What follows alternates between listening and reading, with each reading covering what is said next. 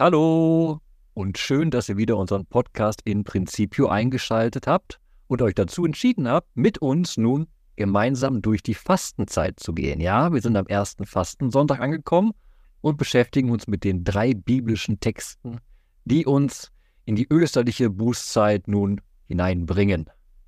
Mein Name ist Till Magnus Steiner, ich bin der Alttestamentler hier. Und ich gehöre dazu, Christel Köhler als Gesprächspartnerin. Ich bin Neutestamentlerin. Dieser erste Fastensonntag führt uns in die Freiheit, könnte man quasi sagen.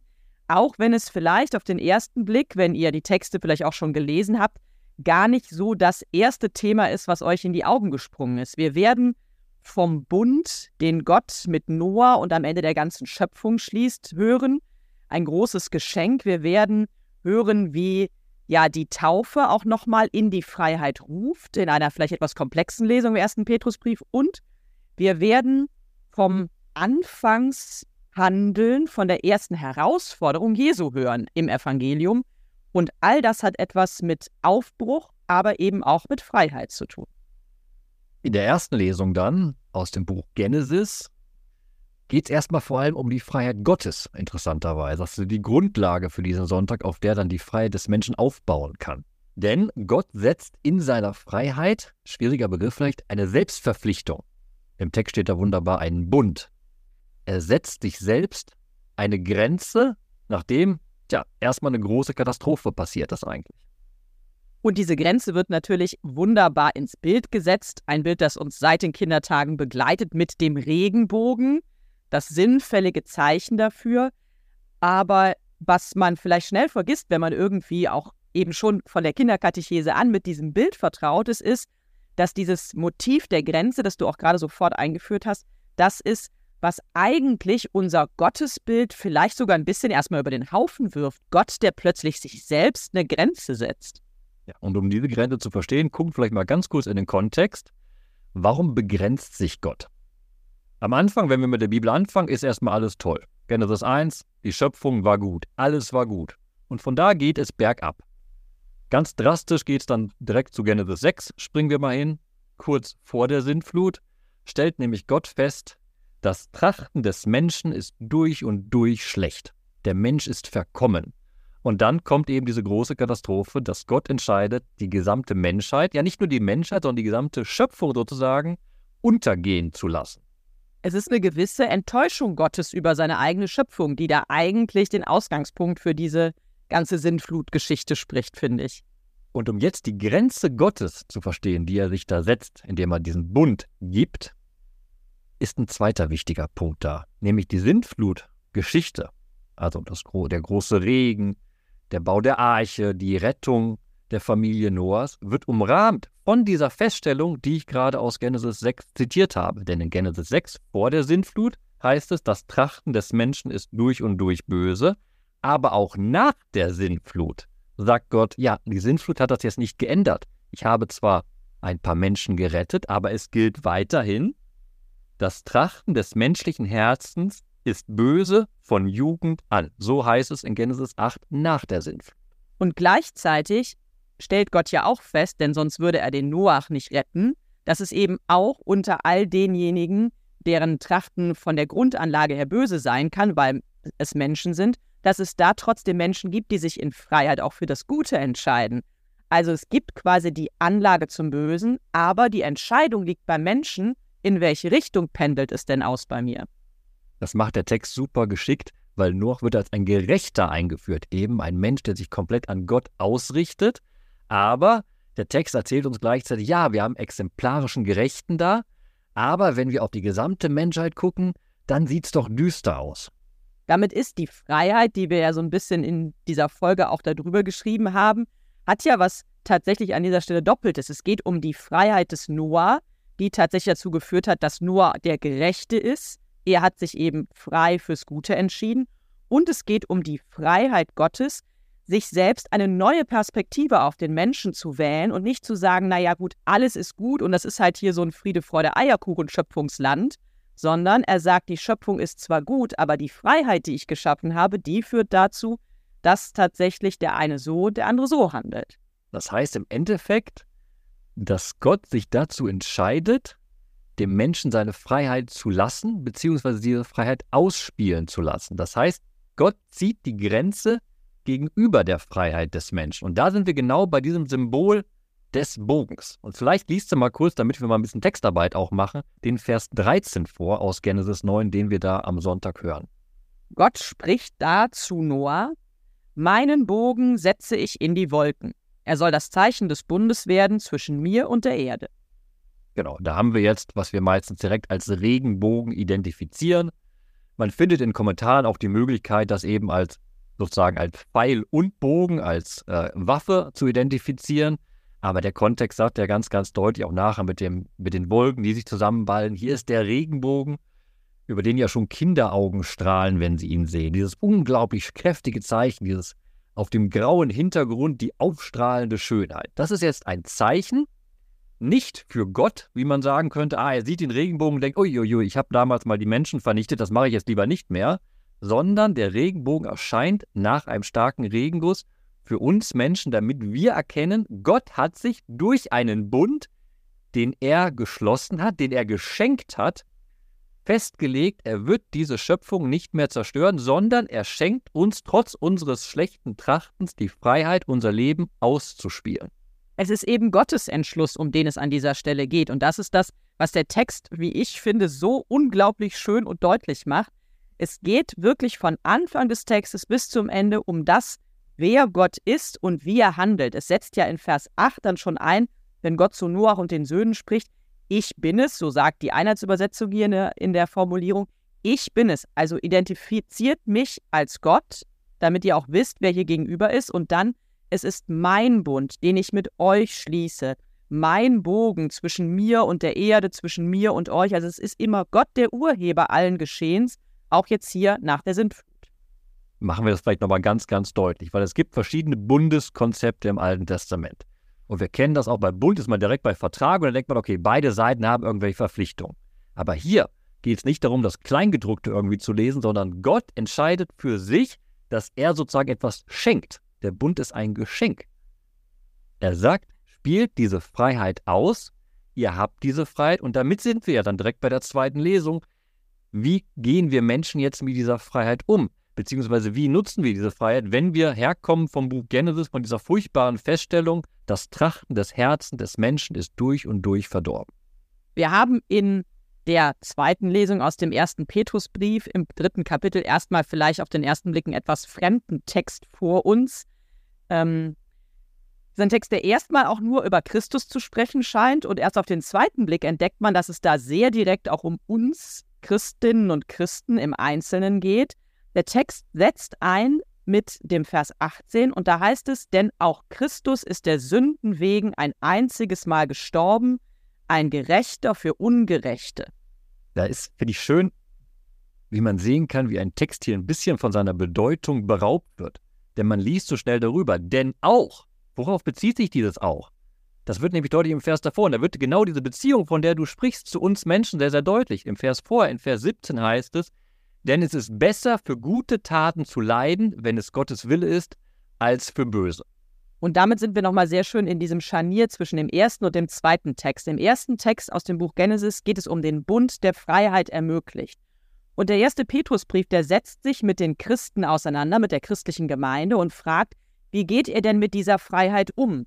Ihr habt euch auf der einen Seite entschieden, zu Christus zu gehören, durch Taufe und so weiter. Es ist ja eine christliche Gemeinde und gleichzeitig ist diese Gemeinde immer wieder neu der Frage ausgesetzt, wo stehe ich denn wirklich, wie verhalte ich mich? Wir sind hier im, am Ende des ersten, eigentlich Beginn des zweiten Jahrhunderts und die Christen leben als Gemeinde in einer Welt und in einer Zeit, in der sie sich für ihr Christsein schon rechtfertigen müssen. Sie sind sichtbar genug, weil groß genug zumindest, dass sie in der Stadtgesellschaft auffallen.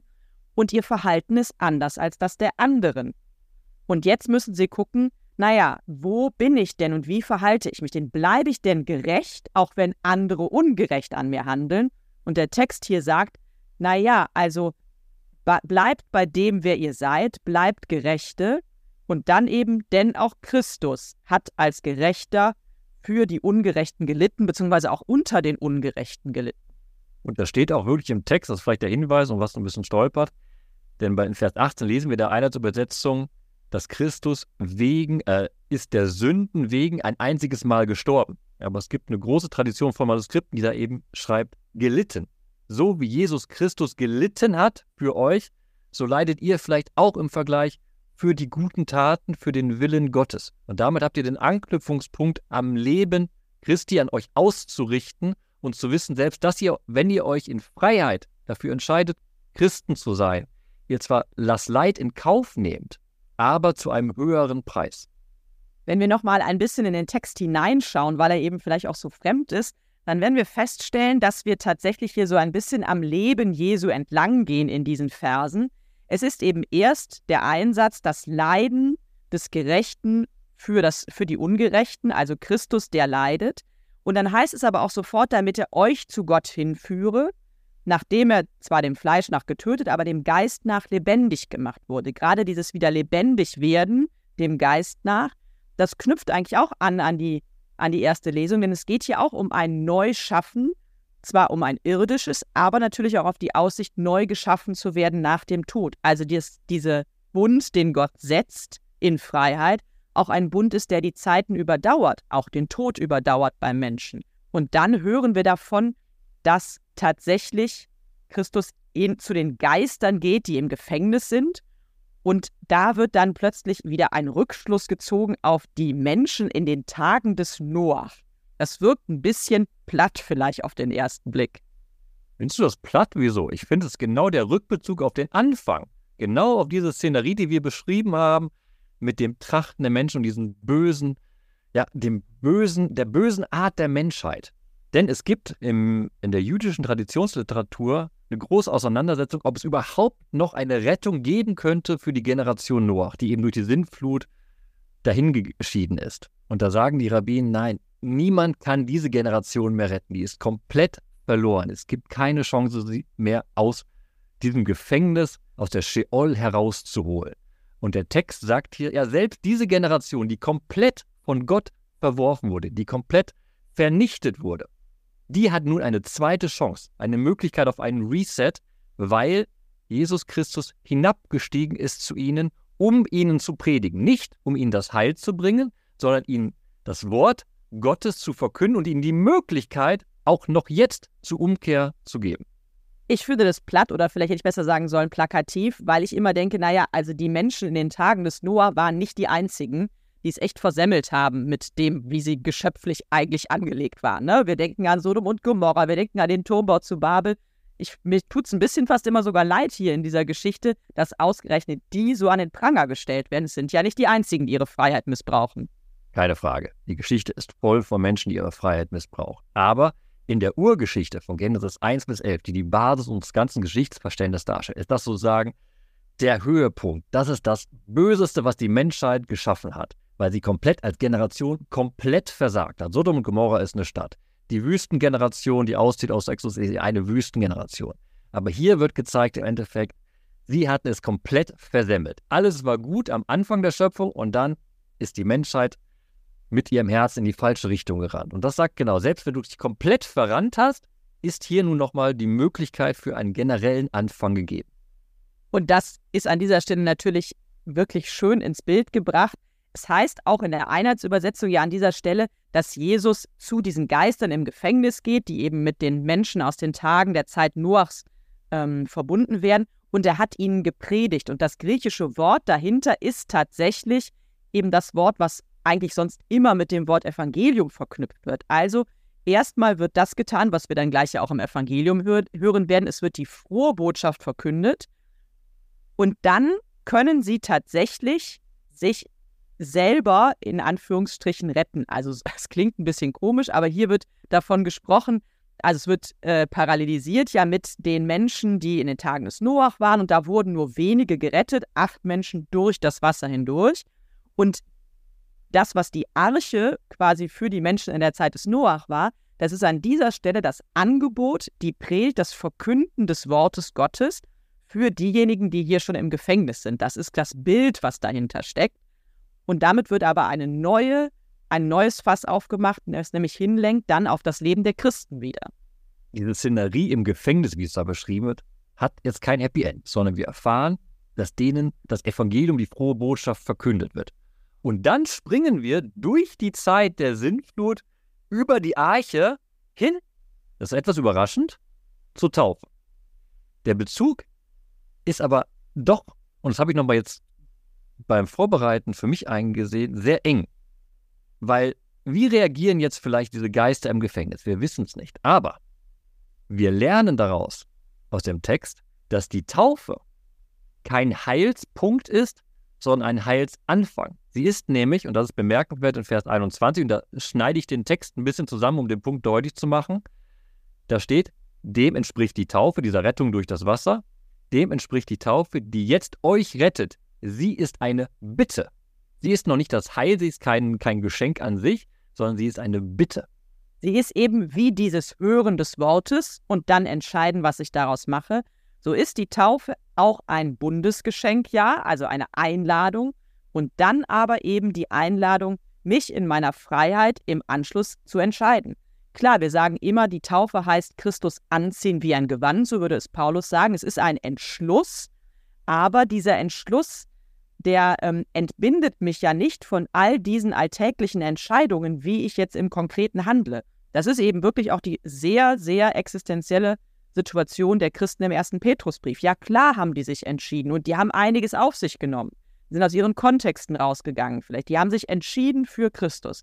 Und dann gibt es jetzt immer wieder die Frage im Alltag, wie verhalte ich mich? Wie verhalte ich mich gegenüber Götzenopferfleisch? Das haben wir beim Paulus im ersten Korintherbrief ja neulich erst gehört. Wie entscheide ich mich da gegenüber dem, dem Kaiserkult an anderen Stellen und so weiter und so fort? Und das macht jeden Tag am Ende zu einem Entscheidungstag, meine Freiheit wirklich immer positiv wieder neu auszufüllen. Faszinierend. Diese Freiheit ist hier zugespitzt eben auf diese Bitte. Ich entscheide mich in meiner Freiheit, indem ich mich an Gott mit einer Bitte wende in der Taufe, aber dieser Taufpunkt ist eben ein Weg. Mein ganzes Leben ist doch diese Bitte an Gott gerichtet. Und da lesen wir den Text mal weiter. Eine Bitte an Gott um ein reines Gewissen aufgrund der Auferstehung Jesu Christi. Der dauernde Zurückbezug auf Jesus Christus und die Hoffnung, meine Freiheit nun selbst nur für die guten Taten dem Willen Gottes entsprechend zu führen. Und dann haben wir einen schönen Bogen beim ersten Petrusbrief, was er genau gesagt hat, wenn wir diesen Vers 17 mit einbeziehen, worum es ja eigentlich geht. Denn es ist besser für gute Taten zu leiten, wenn es Gottes Wille ist, als für die bösen. Und wie schaffe ich das? Wie bestehe ich? Eben in dieser Bitte, die in meiner Taufe grundgelegt ist und die mein christliches Sein beschreibt. Und das christliche Sein ist nach dem Markus-Evangelium die Antwort auf den Ausruf Jesu Christi, die Zusammenfassung seines Evangeliums, was sozusagen gesagt wird, kehrt um und glaubt an das Evangelium. Wir haben beim Markus-Evangelium jetzt die Verse aus dem ersten Kapitel 12 bis 15 an diesem ersten Fastensonntag. Und den zweiten Teil haben wir uns eigentlich schon mal angeschaut.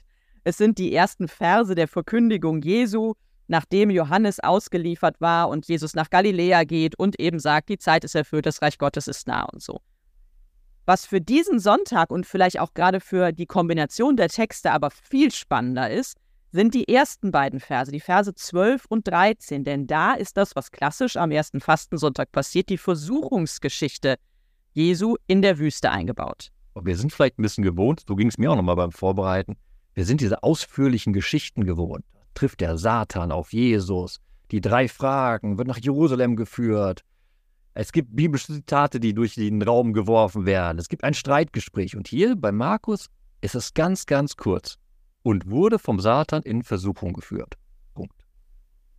Allerdings ist es dann auch eine Versuchung, die eben nicht nur dreimal passiert, wie vielleicht in Matthäus und Lukas, also mach doch das oder mach doch das oder willst du nicht, sondern es ist etwas, was wirklich diese ganzen 40 Tage hindurch geschieht. Es ist wie so eine Art Erprobungsphase, wie Jesus Christus, der ja am Ende auch ein auch Mensch in Freiheit ist, so wie er auch Gott ist, aber tatsächlich, wie er damit umgeht. Also knickt er ein, um es mal sehr direkt und überspitzt zu sagen, wenn er jetzt in so einer Situation ist, in der Wüste und da ist jemand, da ist etwas, was an meinen Nerven zehrt und zerrt, vielleicht so übersetzt, wie gehe ich jetzt damit um?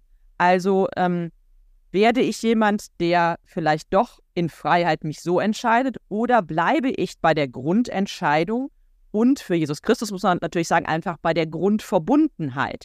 Denn der Text setzt ja nochmal ein mit dem Geist Jesu und das ist der Geist, der in der Taufe über ihm schwebt. Es ist der Geist Gottes, es ist das, was ihn mit Gott, mit seinem Vater in Verbindung hält und das lässt ihn auch in dieser Wüstenzeit durchhalten. Da ist eine etwas herausfordernde Linie zu sehen, dass eben in der Szene zuvor die Taufe geschieht, der Geist hinabsteigt auf Jesus und dieser Geist nun Jesus aber in die Wüste bringt zum Satan, zum Widersacher, zum Versucher. Diese Linie ist aber, wenn wir das jetzt zusammenlesen mit der zweiten Lesung, über die wir gerade gesprochen hatten, auch für unser christliches Sein sehr interessant. Wir hatten ja da eben gesprochen darüber, dass die Taufe ein Anfang des Weges ist, eine Bitte. Und natürlich ist es auch beim Markus-Evangelium die Taufe der Anfang. Und die Taufe führt danach direkt zu alltäglichen Versuchen. Wie du es gerade gesagt hast, hier ist kein Streitgespräch, sondern eine Zeit der Versuchung, der Erprobung im Leben, in dem Fall in der Wüste. Und das gilt ja auch für unsere christliche Existenz. Nach der Taufe geht unser Leben weiter.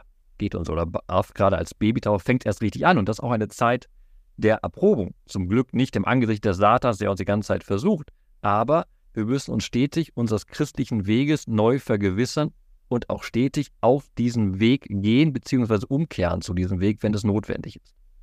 Und wenn wir jetzt das Beispiel Jesu Versuchung sehen, merken wir auch, dass zwar 40 Tage er versucht wird, aber gleichzeitig in dieser Versuchung, in dieser Wüste, in diesem eigentlichen Todesort, doch Heilszeit erfährt. Heilszeit beginnt mitten in der Wüste.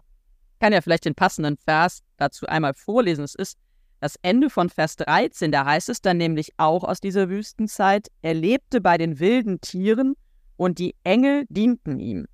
Dass die Engel ihm dienen, das ist ein Motiv, was wir auch sonst aus den Versuchungserzählungen kennen. Ähm, natürlich auch eine Situation, die perfekt zu sein scheint, die an Heilszeit erinnert. Aber ähm, woran wir schon hängen geblieben sind, Till und ich, es sind die wilden Tiere, die hier so ganz explizit erwähnt werden, die auch sonst nicht auftauchen in den Versuchungsepisoden und die natürlich direkt erinnern an Jesaja 11, an diese Idee einer Heilszeit, in der, wenn der Messias, der Gesandte Gottes da ist, in der tatsächlich eben auch die Fressfeinde beieinander sein können, in der eben diese, diese Gegnerschaft aufgehoben ist und es eine friedliche Form der Koexistenz gibt. Ein, ein Bund, der sich über die ganze Schöpfung zieht, könnte man vielleicht nochmal sagen, wenn man auf den Text aus dem Buch Genesis schaut. In dem Fall ist es wirklich wie ein Schutzbund. Bei Jesaja 11 haben wir ja den Anbruch der messianischen Zeit, da wo wieder eine Heilszeit wie am Anfang hergestellt wird. Auch in den Schöpfungsberichten haben wir die Darstellung, dass die Tiere und die Menschen gemeinsam leben, nicht mal Fressneid untereinander haben. Es gibt keine Feindschaft, und zum Beispiel die Feindschaft zwischen Schlange und Menschen ist ja erst ein Ergebnis nach dem Herauswurf aus dem Garten Eden. Und hier haben wir jetzt eben genau das, was auch so wunderbar in Psalm 91 anklingt, die Idee, dass der Mensch, beziehungsweise hier Jesus Christus, komplett unter dem Schutz des Höchsten steht.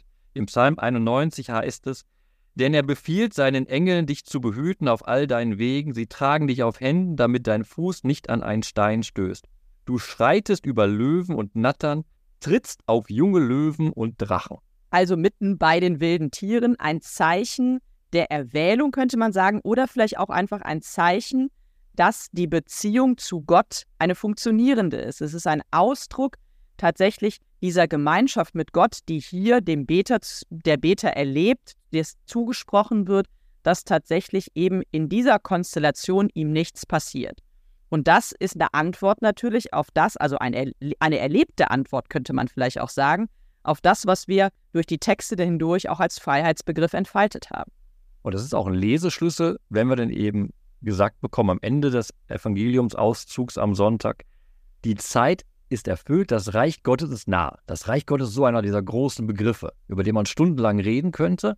Aber hier in diesem kleinen Textabschnitt ist er doch wunderbar gefüllt, eben mit diesem Bild zurück auf die ideale Schöpfung, wie es eigentlich sein sollte. Ein Tierfrieden herrscht, behütet von Engeln, eine Heilszeit. Man steht komplett unter dem Schutz Gottes. Es ist eben nicht mehr nur dieser, Entschuldigung für das nur, aber nur dieser Bund wie aus Genesis 9, dass Gott sagt, ich werde die Schöpfung nicht mehr vernichten, sondern es ist positiv gefüllt. Das Reich Gottes ist, die Engel dienen und der Tierfrieden herrscht.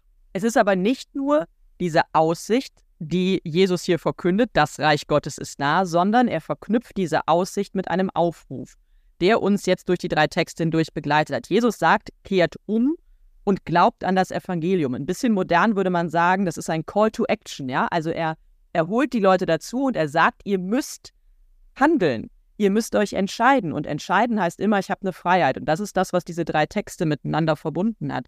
Wir stellen fest, dass die Schöpfung dem Menschen eine Freiheit gibt, dass die Freiheit aber auch missbraucht werden kann und dass Gott seiner Freiheit eine Grenze setzt, um zu sagen, nein, trotz, trotz dem Missbrauchen von Freiheit werde ich dem Menschen der Schöpfung kein Ende mehr setzen. Ja?